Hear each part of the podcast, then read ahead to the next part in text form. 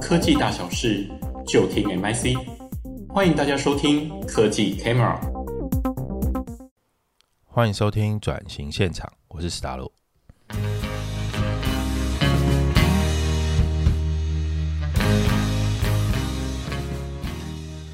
哎，我们这一集就是下集访的还是林弘毅，大家都叫他戴蒙。戴蒙呢，戴蒙老板在国中的时候是玩线上游戏，开始买卖宝物，然后赚取生活费，这是他开始做生意，然后赚生活费、赚学费，然后后来呢，十四岁因为家里的经济不是很许可哈，所以他就在加油站洗车打工。那时候就很希望自己不要再是一个打工仔，可以赶快能够做老板。那高中之后呢，其实他就开始这讨价了哈，他就跑去后火站批货，然后跑去夜市摆摊，然后那时候还帮这个身边的同学做这个放烟火告白的这个生意哦。来，你要跟谁告白？我帮你买烟火，我帮你设计桥段，我帮你推屁股，我当你的 win man 哦，做起这样的生意。然后他大学考国立大学。然后上了之后呢，就开始做这个 3D 印表机哦，用这个 3D 印表机去做刻制的手机壳的创业。当时二十三岁，他就上了数位时代的专访。我靠，这真的超酷的！数位时代哦，二十三岁就上了，真的是年少有为哈。后来大学他休学，跟朋友合资开了汽车美容，其实生意还不错。不过因为年轻的时候不懂法规。开业不到半年就被这个邻居连续检举，罚了不少钱，最后只好嗯，生意收起来，关门大吉。然后痛定思痛，一直到了二十五岁的时候创立二轮与车业，这还是很年轻啦。你看二十五岁，其实大学毕业就没多久哈。哦，不对哦，那还没大学毕业哈。哎，不对，大学毕业啊，大学二十二毕业嘛哈。二十五岁创立二轮与车业。主力是经营二手机车，还有汽车美容相关产业，那时候才开始真正的稳定。最酷的是啊，他那个时候是全台湾，一直我认为到现在都还是啊，去全台湾最认真去面对网络负评的公司，非常高规格、高标准去对待。我们在这次的访谈都会聊这些，你们你们可以听看看。嗯，他在八年里面在台湾开了十六间的机车行店面，三间汽车美容。同时还有跟不同的产业好几个股东兼顾问，然后让客户服务做到最到位。只要在车行里面，Google 评论有任何消费者不满意，这个戴蒙老板一定是亲自了解状况之后，然后他这一整天只做这件事情，就是好好把这个顾客了解到他为什么不满意，而且把他服务好。他曾经有一些回复的字数是一千三百多个字，目前跟 Gogoro 一百三十四个门市合作。呃，委托专门评估二手电动机车这件事情很酷，因为 Gogoro 是一个 要跟人家合作很不容易的公司哦。你被他选上，某方面来说代表你各方面都很 qualify，所以二轮语算是能够呃跟 Google 的合作，是真的代表他在专业上是有两把刷子的。专门委托估这个电二手的电动机车，然后他现在也计划开发专属于机车行的这个估价系统。未来使用 APP 就可以知道，哎，这台机车目前在市场上行情，委托收收这个机车的行情。他现在三十三岁、三十四岁，开始经营自媒体，然后经营的风风火火。在这边我们就不做剧透，你们听节目就知道了哈。他成立了戴蒙老板的个人网站，在这个嗯很多的社群媒体，他都做得很不错。专注于传统行业的这个创新行销转型，因为曾经在创业路上是有一些痛苦迷惘的，所以他其实你会听到这一集的节目，他的分享都很 detail，这是很好事情，代表干货很多啦。因为他连操作面的事情都呃手把手一步一步在教你，所以他现在也有点像是半义务性质在做这个商业教练。然后希望可以帮助很多年轻的创业家去做这件事情，变成他 partner 可以跟他一起合作，一起把饼做大哈。我觉得这种这种乐于分享、那种转型的这种思维，一起打团体战的，真的是很不错呢哈。他也会办读书会，然后分享每个阶段是怎么走过的。哦，讲到这里，其实我真的觉得戴蒙老板真的是各种好，就是你会看到他。在这个创业过程，其实是碰到蛮多困境的，但他这个心境是蛮好的，所以他就在每次转型当中，哎、吃苦吃苦当吃补啦，甚至我都不觉得他自己在吃苦，你知道吗？他都是笑笑的，然后就觉得 不会啊，这个来我也觉得很好玩，没做过啊，对啊，哦，我做错了，我就想把这东西克服，那个成就感就来了，你知道吗？这个这种很 gay 的性格啊，在他这个年轻的。对，三十几岁年纪啊，其实还蛮相符的哦。只是很正向积极，就可以面对这些转型的这些挑战。好啦，我们来听看看吧。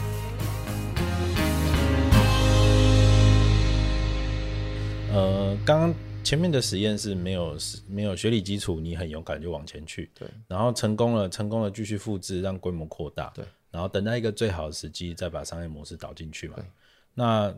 的确，我我认为啦，就是在转型的过程当中，我很多企业主老板他们可能都是透过 EMBA 或者去上一些啊、嗯呃、这个这个在职进修的课程、商会、嗯、的课程，嗯、去把学理的部分补足，嗯、因为他才知道他这一步踏的确不确实嘛，他必须要有一定的理论支撑嘛。那你这一块在做网络行销的这种转型的时候，SEO 是一定要补的啊。对对啊，或者是更更更深一点的是行销理论是一定要补的啊。对。你这一块你是怎么做啊？哦，这块真的是对我们来说真的不难，哦、但是对于真的你从十六、十五、十六岁就在碰机车的人，要来碰这一块，真的是他们平常对行销也没有概念，也没有兴趣，是不是？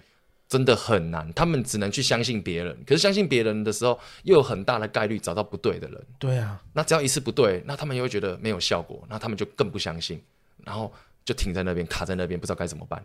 所以，我我相信这是大多数机车行老板目前面临到的问题。那其实不要说机车行老板，我觉得是做小生意的哈。对，这种小老板，然后他的预算不够的时候，他其实没有说，就是没有很多子弹可以去让你做尝试啊。对，他们都会这样。对，他们不敢做尝，哎，但要让他们也想做尝试，但很怕被骗，然后很怕这个钱花出去。假设说，就算是一万块也好，他们怕花出去打水漂。对对，那。可是他们如果一直没有编列一个预算，不管他营业额多少都没关系。那你一个月，例如说，哎，两千块去试试看，那就当做丢在水里面去。我我建议，真的他们大家就是一定要有一个预算的概念，编列一个预算的概念。对，可能一个月拨个五趴出来当行销预算，那你丢什么都没关系，有效没效都没关系。可是长久做下来，如果慢慢看到效果了，就慢慢提高，对，提高这样子。我们来聊 SEO，SEO 理论这一块啊，你是怎么补的？去上课吗？哦，SEO 这块超广的.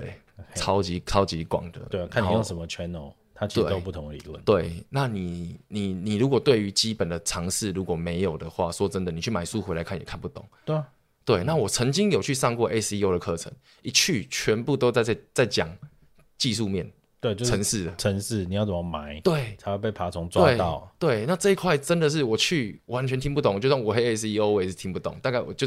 大概知道一个概念，你知道是这样子啊，但是你会，你又没办法做嘛？对，我没办法做，我连电脑什么，这电脑笨蛋这样子，他根本就不可能去做啊。那这是第一个 SEO，那内容 SEO 你就不用，更不用讲了，要要他要要要做机要机车行老板或传统产业的人来写一篇文章，嗯、那个那个那个那个难的比 SEO 还难。嗯、对，那 SEO 其实说真的不外乎就是内容跟。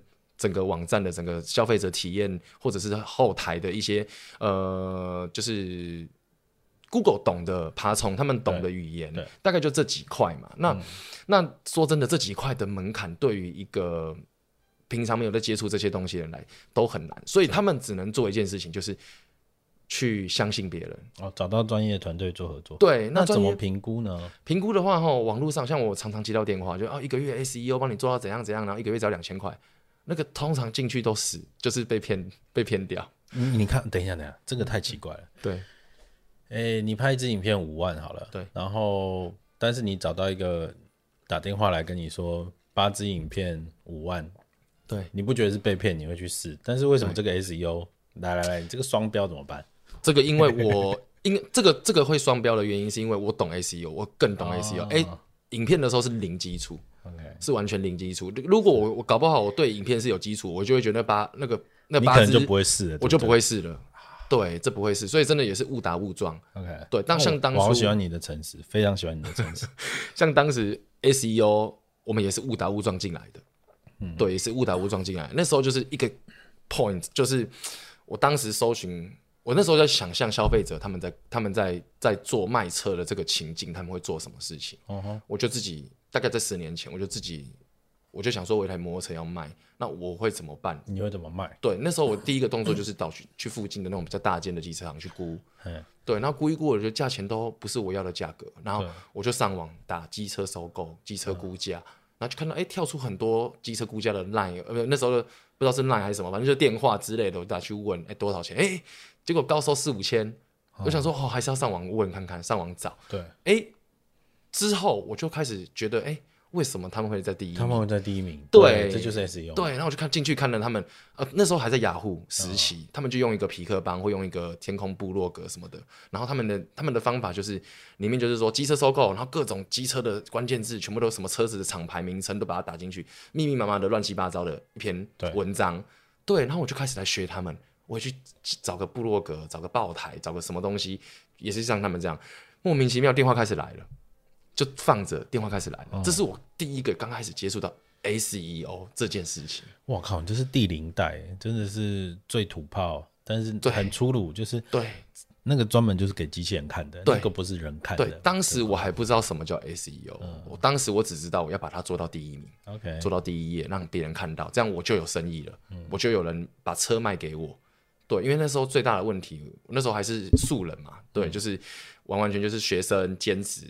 赚零用钱而已。对对，那当时哎、欸，自从突破这个技术障碍之后，嗯、因为那时候对我来说，这边是完全没有观念的，嗯，对，完全没有认知，没有这个这个认知的。那自从做了这件事情，学习了这件事情之后，哎、欸，我开始生意开始来了，对对，生意开始来了，然后就开始慢慢的哎、欸、做做做做大，然后到开二轮鱼，嗯，对，大概这个过程大概两年。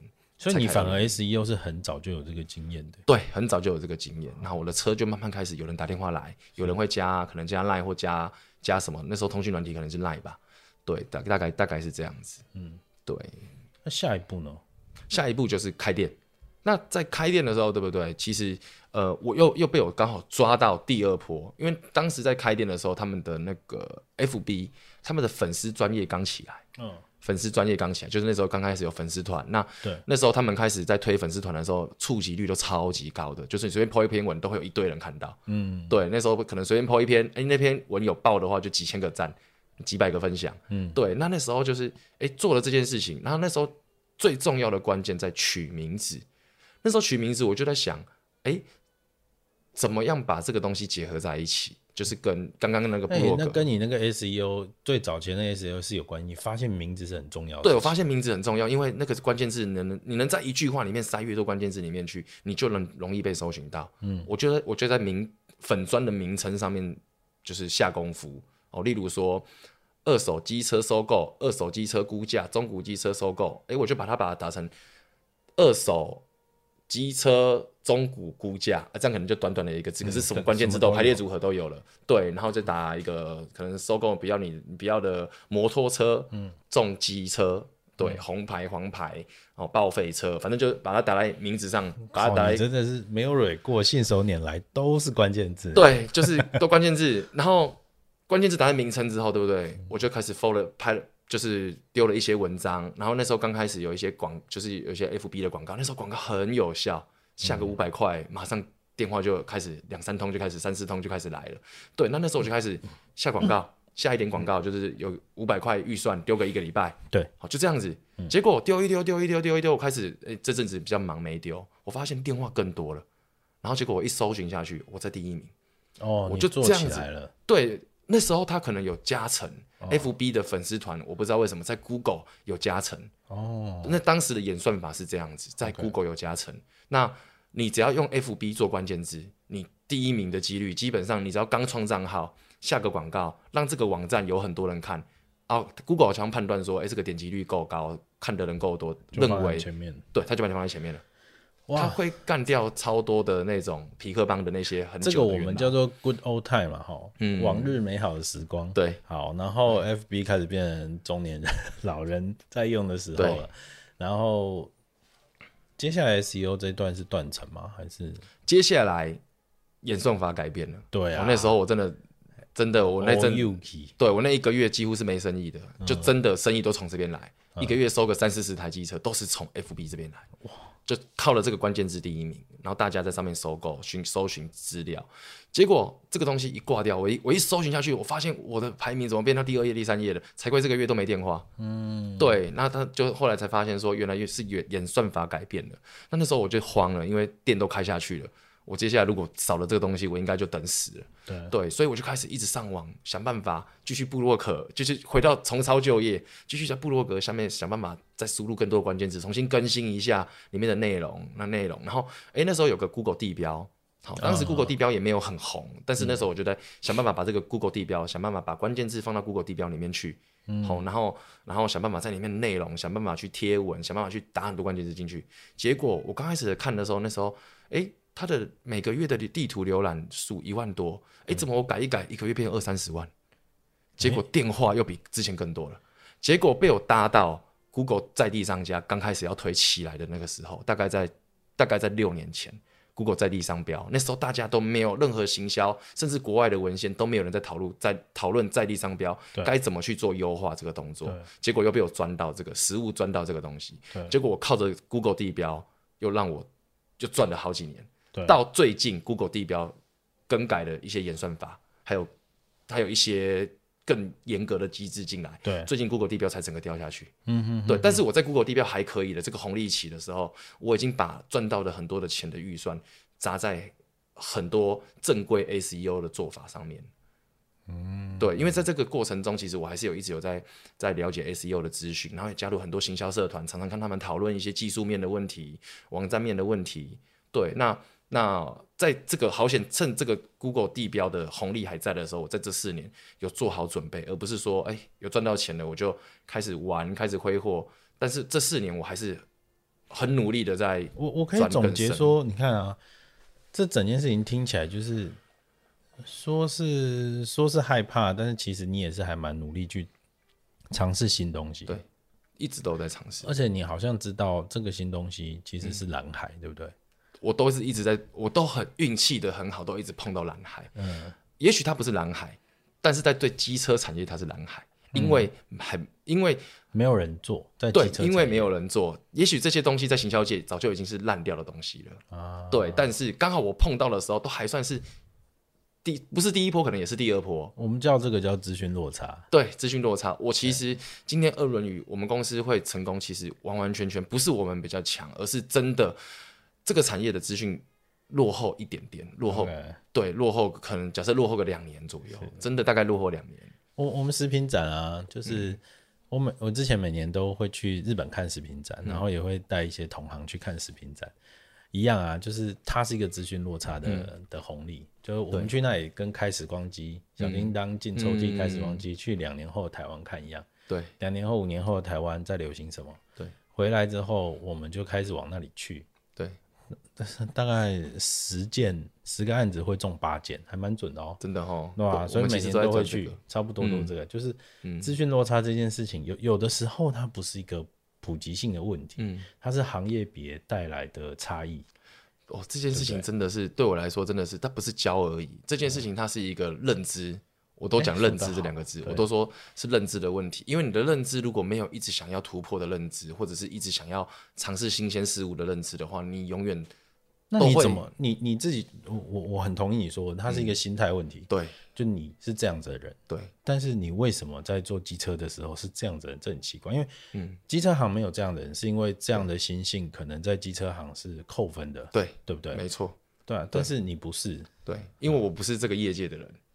对，我一直都不是这个业界的人，对，所以我跟这个业界的人，就是跟机车业界的人，对，就是我们天生的 DNA 不一样，因为他们的正常大概大多数的机车行老板一定要会技术，对啊，你不会技术，你一定会被下面的学徒师傅刁，对，但我就不会技术，我只能往这个地方钻，因为这个地方是我的强项，也是我兴趣的地方，而且可以帮我们带来客户，对，当然有车修，对，有车卖，对，所以说我的方向就是我就是。定义的这件事情就是我不修，我我就是不修车。嗯、那我给你钱，我可以给你给给比外面还多的钱，但我是业务，嗯、我想办法去拉生意回来，嗯、让你们做。对，嗯、那做完之后售后服务我来服务。对，服务完我当师傅跟客人中间的一个桥梁。嗯，对，就是有就像工厂的业务的概念一样，我去拉生意回来给师傅做。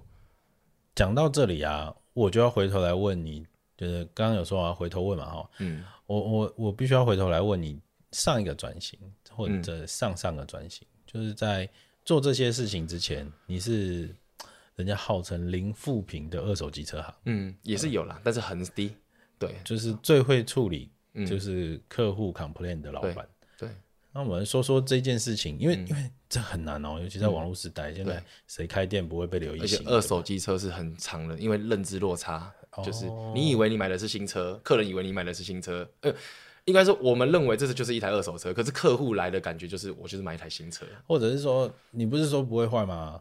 对，啊、二手车就是这样啊，就买、啊、新车都会有问题的，对啊，对啊，所以说二手车更那个那这件事情说真的，我觉得超级简单的，但是。正常人做不到，正常的老板做不到。哦，我先说，嗯，呃，原本不是这样嘛。你说，我的意思是说，原本你在做二手机车的时候，是不用做这种网络上的售后服务的。呃，机车的话要要，店面的话要，一开始就要。对，店面的话，正常大多数同业一开始都都有在都有给这个保固的，引擎保固。但是不是在网络上嘛？对，不是在网络上，一定是实体。那你开始做网络的时候，嗯。一开始碰到这种，这是很大的情绪劳动，对，就是莫名其妙被骂，然后对，我觉得最不舒服的是所有人都看到，对，很丢脸的，对，然后会恼羞成怒啊，更想登新闻，这这都会，对。那你选择去正面迎击，嗯，是什么样的心态啊？我的心态说真的，我当然也会不爽，我也会不开心，然后我也会有情绪，好，但我所有的想法都在想。这个评论如果留在这边的话，它会影响到我后面世世代代的客人。嗯，所以如果我今天能能把它消掉的话，或者是他的他的他的需求我能达成的话，少掉这一个的话，哎，后面的客人会更顺的进来。我想的是后面的客人，我不是想他的他的情绪好不好，他有没有理，都是无理的。对我们来说。都是无理的，他如果有理，我们当然就是一定会什么都顺着他嘛，一定都是无理的。嗯、对，那我不去处理他无理的情绪，我就处理，我只想着我后面的客人看到这个评论，他们作何感想？他们对我们会不会觉得哦，这是不不应该去的店？哎、欸，你知道这是大概是什么四五十岁的的大老板会有的修养，就是说让处理代志，嗯，哦，对不？对，哦，我们跨跨比来啊，那对，但是但是你那时候是。二十岁之类的，嗯、就是是是笑脸呐。对，为什么会这样想？太奇怪啦、啊！我的想法就是一直很想，因为我我我自己个人认为我是一个很有理念的人。对，那当时我的想法就是，我我我就真的就是希望说，来我们公司的人，来我们店里的人都能微笑的出去。你到底是之前买二手车有过什么 悲惨的经验？对，买我之前也买二手车，其实也是有一些不愉快的经验啊。但但就是我。我觉得我不管今天做什么生意都是这样子，还有我平常在交朋友也都是这样，都是会希望大家都好好，大家都笑笑的。对对对，然后我宁愿牺牲我自己，让别人开心。OK，对，就是就是我是一个很会照顾别人的人，或者是说很对，就是所以我在这个行业里面，我也没有想着只赚钱这件事情，我想的是比起赚钱更重要的就是大家这个交易要愉快，对，开心要开心的，这是我很。一直很到现在都很坚持。消费的经验是开心的，过程是开心的，买不买车再说。对，那你有没有赚钱也没关系。当然开店是要赚钱的，但是但是如果今天会让你不开心，可是我可以赚到你的钱，我宁愿不要赚你的钱，我宁愿你开心就好，我不赚没关系。好，那那是再来，就是你想的这样在处理这些、嗯、这些啊，这个这个这个生气的客人的时候，嗯、呃，你可不可以？举几个例子，或者是说来说说看，这中间具体来说会发生什么事情？我举例，今天在 Google 评论对出现一个一星留言，对，然后跳出来了，然后他就巨细靡遗的在讲我在就是贵店消费，然后发生什么事情，然后我很不开心，对，句号，对，对，我基本上一定是打电话去，因为我自己个人服务的只有只只有一个负评过而已。嗯，对对，就是我从来没有产生过负评。对，那那因为我都把，反正我就跟客人就是很朋友这样子。那其实，而且客人的情绪态度，我都可以拿捏的好好的。啊、那所以有负评，对，很敏感的人，对对对。那有负评的话，基本上大多数都是可能师傅啊，还是怎么样怎么样啊。发生这些事情的时候，一定都是我扛。到现在都全台湾的负评都还是我在扛。有有有，这个我我有听说。对，那我第一件事情就是把电话先撂来，然后接下来问一下他整个发生的情形、发生的状况。你要先知道店家说法嘛？对，就是当场处理的师傅是谁？对，那让他说说。对。然后接下来打去说，哎，不好意思，我是这间店公司的老板。那啊、呃，我我有收到你的复评，那我在第一时间赶快收到这个东西的时候，我我马上已经把公司的人开会，呃，就是大家开会收就集合起来开会，那大概了解一下状况。可是我不相信他们讲的，嗯，我觉得他们讲的也许会有出入，所以我想来听听你。你怎么讲？嗯，哦，然后他就开始，他会开始说，哎要匹配给了，对对，讲讲讲讲讲讲讲讲。他不管讲的怎么样，哦，当然我心里其实还是相信我们师傅。那你听什么？我说他这样匹配给了，我们把情绪的字眼全部滤掉，全部哔哔哔。对，然后嘞，听什么？之后之后我会做的做法就是，哦，站在他的立场，我就觉得说啊，我们师傅不应该那样子吧？我说他怎么可以这样子呢？啊啊啊对对，就是会会顺着他讲。好，顺着他讲，先安抚他的情绪。那其实安抚情绪完之后，对不对？其实我就会跟他讲说，哎、欸，很抱歉让你有这样不愉快的体验。那呃，接下来看他有没有买车嘛，或者是说他来只是哦受到不好的对待怎么样？那呃，我会提出赔偿，对，好，或者是说我该怎么样做你才会开心？例如说，呃，有一次，好。是一个客人很相信我们的客人，也是看评论来的客人。嗯嗯嗯，他买了一台挡车，嗯，结果买了两万多块的挡车，结果买回来之后，哦，他陆陆续续一个月内回来了五六次，怎么修都修不好。那师傅就是接了，这有没有想说去拜拜呢？对啊，师傅也是很认真修，但是修完之后可能回去又出一些怪问题，那那个人那个客人就很不开心，结果他到别的地方修一次就修好了。哇，干你这个跳到哪里都洗不清。对，跳哪里都洗不清了。那。这个人，我我我我说真的，这个真真的是洗不清了啊！那我我也没有想要跟他争辩，因为事情就这样发生了。不管是我们前面都已经修好了，刚好他剪最后一个尾刀，这个都很难去去证实的。那我只做我只做了一件事情，就是说，呃，我我知道你很不开心，那你也很也让你失望了，因为那么相信我们店家，最后让你失望了。那我我我只做一件事情就好，你你在那边维修总共花了多少钱？对，那他说花了两万多块钱。好，就是整从头到尾修了两万多块钱。好，那这两万多块钱不是只有我们的那个问题而已，他是把他所有的问题都，他他他想要换的东西都换一换，他总共花了两万多块，包括改装品啊什么什么的。我就说那这样子好了，蝎子管都算进去。对，你账号给我两万块会给你。嗯，然后他就吓到了，他就吓到，觉得怎么可能这样子？这样子，因为那一台车我才卖你两万二而已，而且哦，这件事为什么我们没有错？因为那台车当时的行情是有三万多块的。哦，你已经卖他便宜了，我卖他两万二，就是不保固的车了。哦，对，直到第一天回去可能就发现有异音，有什么的，但是我们就觉得，我们就站在呃第一天回去就出问题了，所以我们帮你修。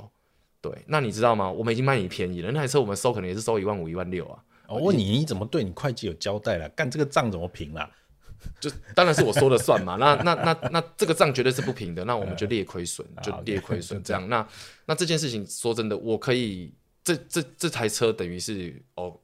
六千多块是是是赚的嘛？嗯、那再扣掉两万块，我实际上可能亏了一万四，嗯、还有加上他来来回回这一个月师傅的、嗯、的工的工工钱，我至少亏两到三万。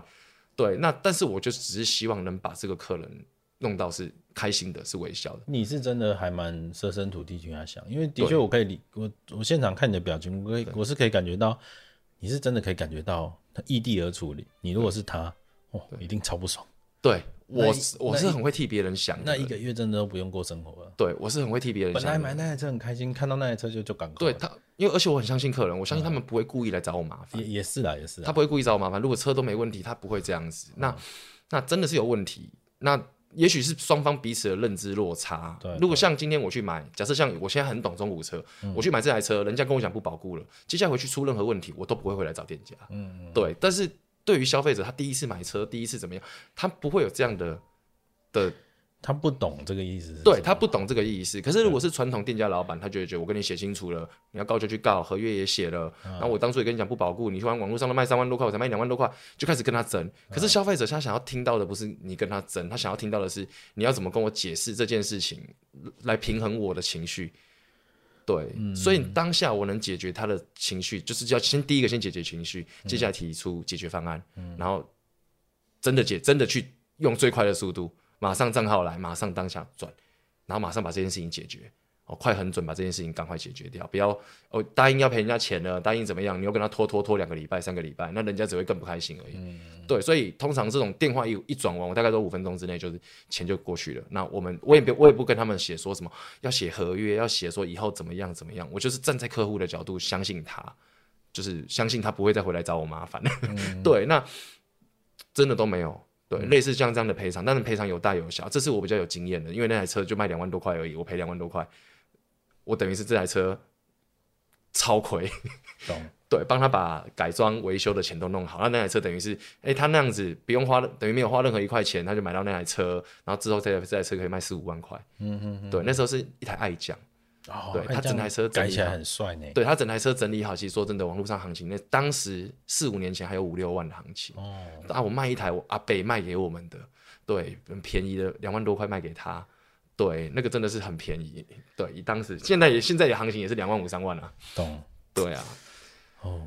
啊，这件事情很难做得到。就是我同意，我同意。嗯。难怪，你知道吗？对啊，你你不尝试的分享，你在一开始也说这这个说出来简单，但其实没有人做到。是啊。对。我现在可以理解为什么你刚刚说全台湾这些所有的分店碰到客服都是往这里丢。对。找到你的都是。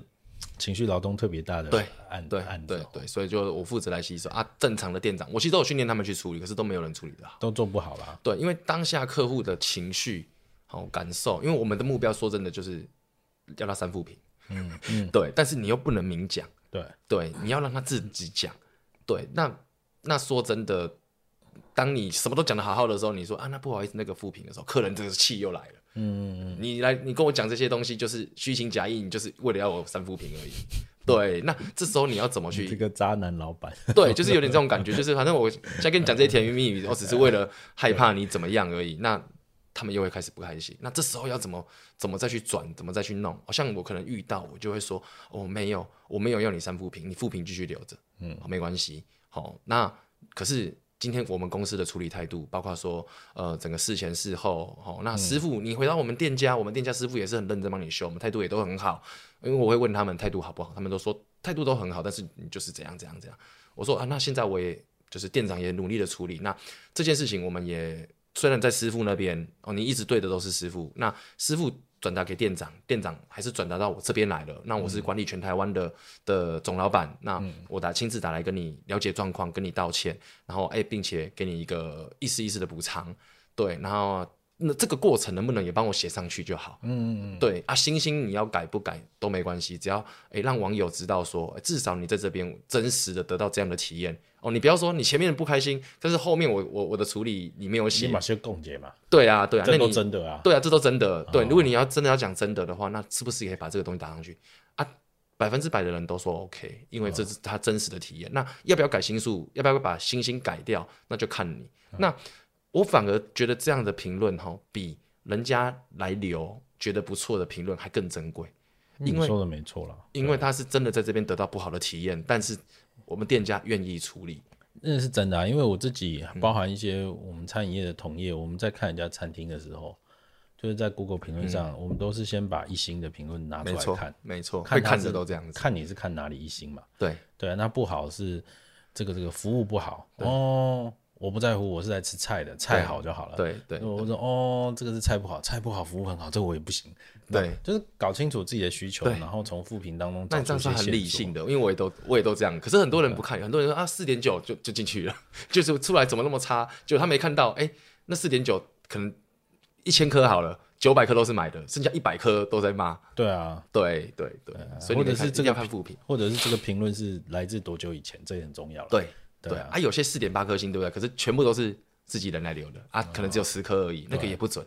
对对，所以这件事情就是还蛮有趣的。对，哎，我们来聊一聊，就是在做了这么多之后，我知道你们公司就是这近期之内有碰到一个很好的一个转型的机会哦。呃，做二手机车这件事情虽然做的很大。但是它都是一个处在一个切身为民的状态，嗯、你不是某个品牌的专卖，你也没得到原厂的这个对 support 嘛？对。但现在开始好像听说有一个大的品牌要跟你们开始做合作，这是可以说的吗？你说 Gogoro 吗？对，哦，对，可以，可以，可以，可以，可以。对，那我们来说说这件事情。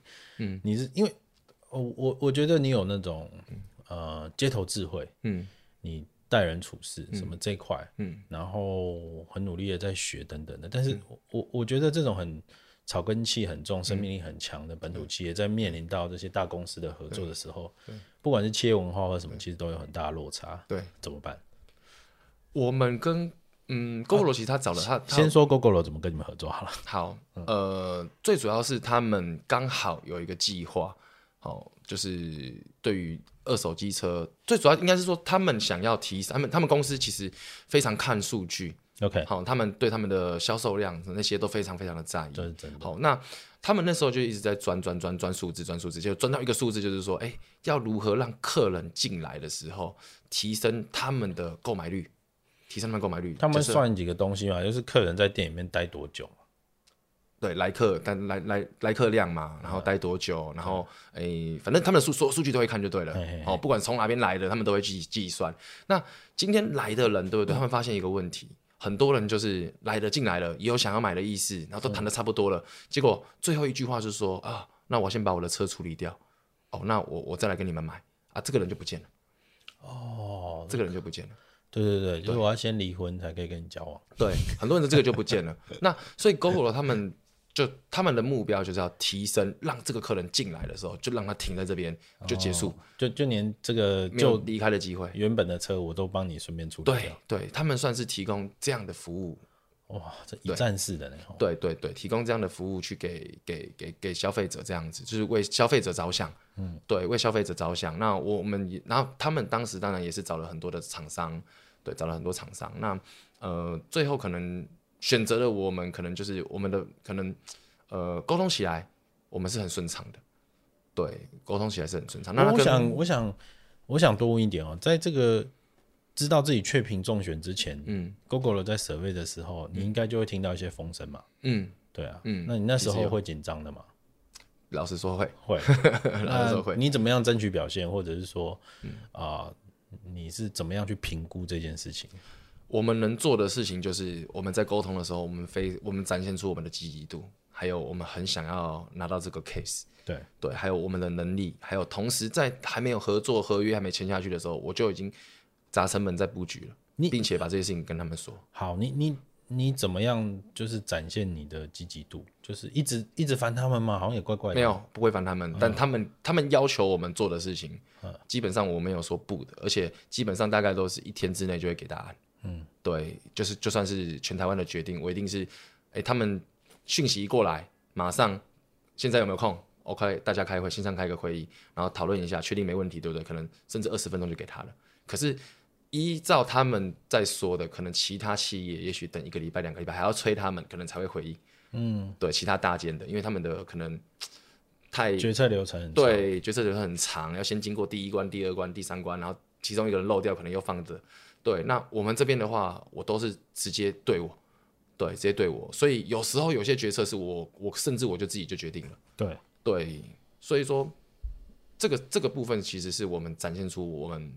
组织扁平化，然后让人家感受到我们的诚意。嗯、那提早做准备怎么说呢？提早做准备的话，就是说，哎、欸，我们当时在预估这个这个活动一旦推出来的话，哦，可能会有几台。他们当时有一百三十四一百三十四家门市，嗯、那会有几台车会到我们这边来？对，那我们能承受吗？对，仓库或者是什么？对，仓库跟资金，还有接下来要怎么去调动货车人力？嗯对，我们就开始在准备这些事情，还有我们内部的很多的流程的优化，嗯、我们就全部都为了这件事情在做准备。对，从开始谈合约是去年的三月，那真正的合作是今年的一月。我记得 Gogoro 的合约是挺凹的哈。对，这个就不是很对，就是很甲方了哈，很甲方立场。对对对对对对，这个部分我们就是怎么吞，就配合，要赚钱就配合。好，对，要赚钱就配合。我们看远一点。对，要赚钱就配合。那不管来几台，实际上来几台，那我们就是尽可能的去完成他们的那个。了解。对，没办没办法，我们我们没有那么大。对对 对，是我们要来得到这个这个 case 的，我们要努力去对去得到这个这个案子这样子。我觉得这个这个 DNA 的的 这个觉悟很大哦。对，但是传统产业的话，会觉得是你要来找我的啊，心态不一样。嗯。对，就像我们就有听到有几家，哎，也是有能力做到这个案子的的的，那他们的态度其实是是非常传统的，是你要来找我，是你要来拜托我的，不然你没有人可以帮你。嗯，对。但以 Gogoro 这么新创的产业来说，他们。不会怕你这个东西，他们自己出来做都可以。他是科技业的，对他们自己出来做都可以。他颠覆这个产业，他们都有能力，只是要做或不做而已。对对，那那他们，我觉得传统产业的人就是没有分清楚，误判情势。对对，那当时我觉得我们的想法是，不管合作会不会赚钱，但这个这个这个合作的关系，我们一定要有。嗯，对，不管是提升我们的在整个业界的的整个声量。也好，就算我们合作下去，我们亏亏一点点钱，或甚至是白跑了没赚钱，但是这个声量确实会让我们品牌价值带来一些加分。嗯，对，因为大家对于 Gogoro 的感觉，哎、欸，科技业或者是比较呃年轻一点的感觉，那我们也会同时也会被大家抬起来。你开始做数位行销，而且做得很好，然后接触 Gogoro 这么数据管理的公司，嗯、而且也从。当中得到很多经验嘛？对，很多。你怎么看？就是未来公司在治理的时候，如果转型到比较数位治理的方式，嗯，数位转型的方式这块，嗯，你有什么展望吗？或者正在做事？我们现在正在做了。从跟 Gogoro 他们合作开始，我们就开始学习他们很多很厉害的东西，不管数据还是什么的。那说一点点，说一点点，说一点点嘛。我们现在基本上我们的 Line 好，我们的 Line 有串 API 好，每天都有各分店的营业额、卖的车。在库在在库数量哦，这是最基本的，每天都会有。那每周一一定会有，这都是自动的哦，都自动的。嗯、那把所有的数据都串起来，每个礼拜一他一定会发一个周周报。嗯，对，这个周报会给各店的各店的所有的目前的的状况，好、哦，库存量剩多少台，目前需要再补几台车，好、哦，这个这个周报。好、哦，那接下来是我们有一个数据库，好、这个数据库累积从我开店的卖的第一台车到现在。哦，所有的数据，你能想得到的数据全部都有，嗯、然后并且那个数据的是一个仪表板，哦，是 dashboard，对 dashboard，对 dashboard，然后是一个仪表板。那我们要调任何资料，哦，要调到哪一天卖的什么车，车牌号码几号，什么车型，哦，都可以。哦，这是我目前做到的。你们这个真的是超恐怖的，这么新的一间公司转的这么快。给不给人家活啊？就真的，我们现在真的在在在跟我，我现在自己都定义说，我现在是在想办法跟科技业来拼，okay, 而不是跟同业来拼。懂懂懂，对对对，现在目前，所以这个真的是做的很新的。哦，应该机车就算是大公司，也很少人做到像现在这样串 API，然后做这件事情。甚至我们最近又做了一些内训、内训的内训的制度。嗯、对，开会的制度，然后还有还有很多，像最近我们都是叫大家都要去看那个丰田的那个丰田、那个、丰田式管理吗？对对对，我们最近在零库存吗？对，我们最近在呃也没有到完全他们的管理，哦、反而我们最近是在比较偏向他们的概念去做，例如说他们的一些精神，例如说呃我们最近在推，像我我我前两个礼拜我们就开了第一次内训，那那个内训的我的主题我自己我我我是这第一次主讲人。我叫鳄鱼 DNA，那我们的 DNA 最重要的事情是什么？嗯、就是所有的沟通是要畅通的。嗯、哦，我们创了匿名信箱，嗯、匿名的那个那个表单式的那种东西，嗯、然后发给所有的人，所有的员工，所有里面的人，大家全部都可以用匿名的方式去表达你对公司谁的不满，甚至是我。好、嗯哦，那大家你有任何的问题都可以打上来。对，这个也是我们上个月就这个月的新新的新的策新的方案这样子。类似这样的东西，你你现在开始，哦，这很好，我我非常欣赏。我我很好奇的是，这明显跟你一开始就是呃自学精神又不太一样了。他已经开始以一个企业家的方式在经营公司，这中间的这个成长啊，或者是说你未来的成长，嗯，他已经不是那种就是摸着石头过河的方式，他必须要有更有，因为你的时间越来越珍贵嘛，你开始要有更有系统性的去吸收新知。然后需要有一些初级的筛选，去避免你走冤枉路。嗯、对，你觉得你在未来自我进修会往哪里去？我乱说，哦，这.这是个选择题啊。OK，有人会去上 EMBA，然后有的人可能会去上什么商周天下的课程。对、嗯，有的人呢会从网络上去找一些专家去买他的私人课程。对，有的人呢他是找伴读，嗯，参加读书会。嗯，那每个人不太一样。嗯、我想知道是你自己会打算。我自己对未来的。像吸取这些知识的管道，我我目前呢、啊，大部分都还是透过 Facebook 哦，透透过 FB 追几个大咖，对，追几个大咖，然后会看看像最近比较红的就是。我不知道你知不知道电商界的小黑老师的什么电商结构学？哦，哦，那像这这个课程，我就觉得，哎、欸，这个可能可以去报报看。嗯，好，然后看他的简介。贵贵哦。对，就是对，那但有用了。对对对，对那像像整个网络上可能比较红的课程，我都会上，可能像超级数字力啊，MJ 老师的。对对，那去的时候，其实你就会哎、欸、认识一些朋友，然后加入他们，加入他们的时候，对不对？哎、欸，你又会看到他们的 FB，可能会分享一些。薪资的东西，那他们的资讯都还蛮快的，嗯，然后尤其是网络上一些电商的老师，或者是一些哦在教育界的老师，或者是对，然后我就会看他们的观念，看他们每天，因为他们 Facebook 每天都会打一些文章嘛，对不、嗯、对？那就会看他们的观念，然后从这边来学习，嗯，那觉得有比较有用处的东西，像哎最近那电商结构学很红，那我就。哎，去报名一下，嗯，对，来来上一下，看看目前现在整个的感觉是整个电商大概走到哪里面，还有加入他们的社团，嗯、哦，像烧麦研究社，哦，哦还是一些像什么那个什么僵尸超超哥什么，嗯、对，然后像他们每天都会打一些，对我我的这些观念都跟着他们这些人在走。懂对，因为他们都是算是在台湾领域可能比较算至少前面的人，是不是？我们老人的社群软体还是很好用的嘛。对对对对，但是我会发现说，他们那边这边的人，对不对？他们对于 Z 世代的人是相对不了解的。嗯、这是我觉得，这是这你说的没错。对我，我看不到他们对于抖音、对于小红书，甚至对于没有人在讨论的，有很讨论，但很少。甚至对于 IG，他们讨论都很少，，IG 已经是 IG 很少，已经不新嘞。对，IG 的讨论都很少。他们对对对对，对，因为用 IG 的人真的 FB 都放着了。对啊，对对，所以说这一块其实是我觉得讲难听一点，我看到一群人在那边自嗨，但未来要来了，他们还不知道。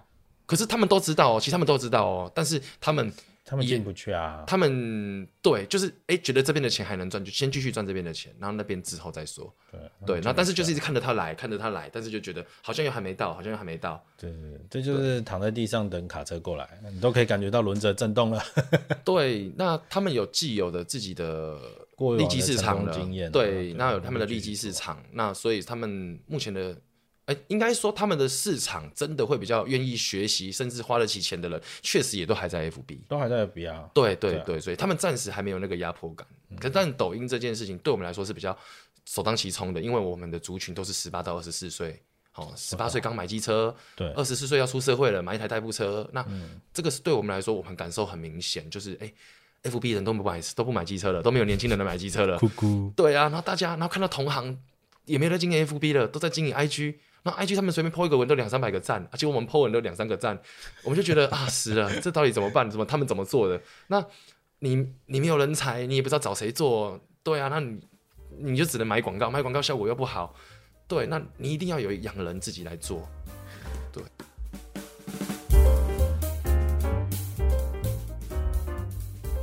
好啦，我们今天的节目就进行到这啦。如果喜欢我们的节目，欢迎订阅、按赞、留言。还要给我们五星评价哦！我们下次再见啦。